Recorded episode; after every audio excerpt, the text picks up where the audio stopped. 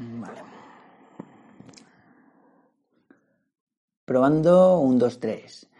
Buenas, ¿qué tal estáis? Espero que muy bien. Esto es Enseñando Aprenderás, la sección fitness en, en pocas palabras, ¿vale? Hoy vamos a hablar de eh, la fuerza, el entrenamiento de fuerza. Antes de empezar, os recomiendo que si no habéis escuchado todavía el primer podcast de esta sección, de los cuatro pilares del fitness, deberíais escucharlo porque es muy interesante.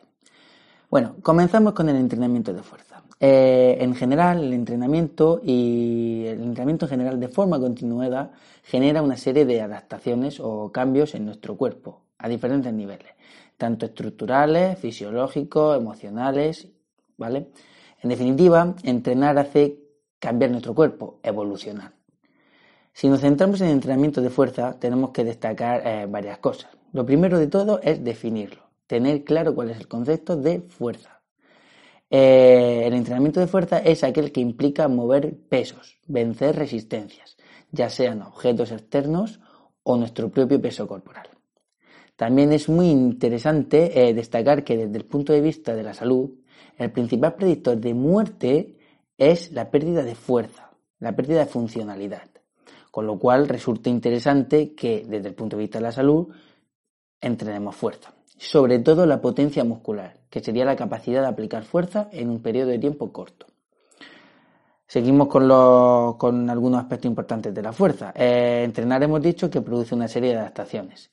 En el caso del entrenamiento de fuerza podemos destacar que aumenta la fuerza muscular, evidentemente, con lo cual reduce el riesgo de muerte, como hemos comentado hace unos segundos.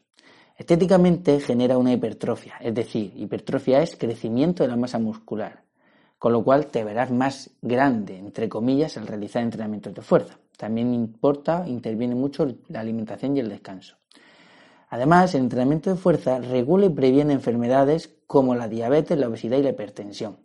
Es, beneficioso y transferible para cualquier otro tipo de entrenamiento y además es divertido en función de la planificación de este.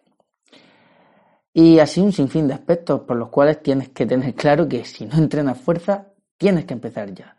Y en el caso de que lo hagas, tienes que seguir aprendiendo y mejorando este. Ahora te dejaré para terminar este podcast una serie de estrategias para comenzar a entrenar fuerza. Empezaré por la técnica. Eh, la técnica se refiere a los puntos clave que tenemos que tener en cuenta cuando realizamos un movimiento. Cuando entrenamos fuerza es muy importante tener una técnica adecuada. Pues si no, si esta no es correcta, probablemente te lesiones y estés tiempo parado, sin poder moverte mucho.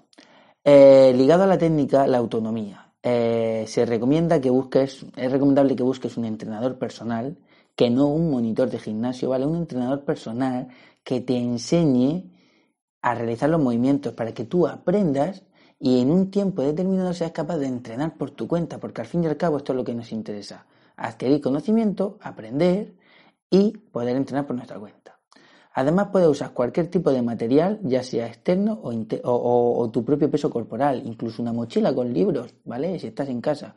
Y lo puedes realizar en cualquier sitio, en gimnasio o en casa. Yo, por ejemplo, cuando tengo poco tiempo, estoy en época de exámenes o estoy no tengo la posibilidad de ir al gimnasio, entreno por mi cuenta sin problema. Además lo puedes realizar a cualquier hora del día. ¿Vale? Repito y recuerdo lo que dije en el podcast anterior. Eh, no importa tanto el momento en el que realizas una actividad, sino que la realices. Y para terminar, pues la compañía. Eh, te recomiendo que, em, que busques a alguien, algún amigo, tu pareja, un familiar, cualquier persona o incluso tu mascota si la tienes para entrenar juntos, porque eso motiva. Y nada más, eh, el concepto de fuerza, entrenamiento de fuerza es muy amplio. Este podcast lo quería hacer bastante sencillo para que no te canses escuchándolo y ya está. En próximos podcasts abordaremos temas muy interesantes y probablemente temas específicos en torno al entrenamiento de fuerza, ¿vale? Un saludo y nos vemos en próximas ediciones. Y recuerda, tienes que ser un culo inquieto, muévete mucho.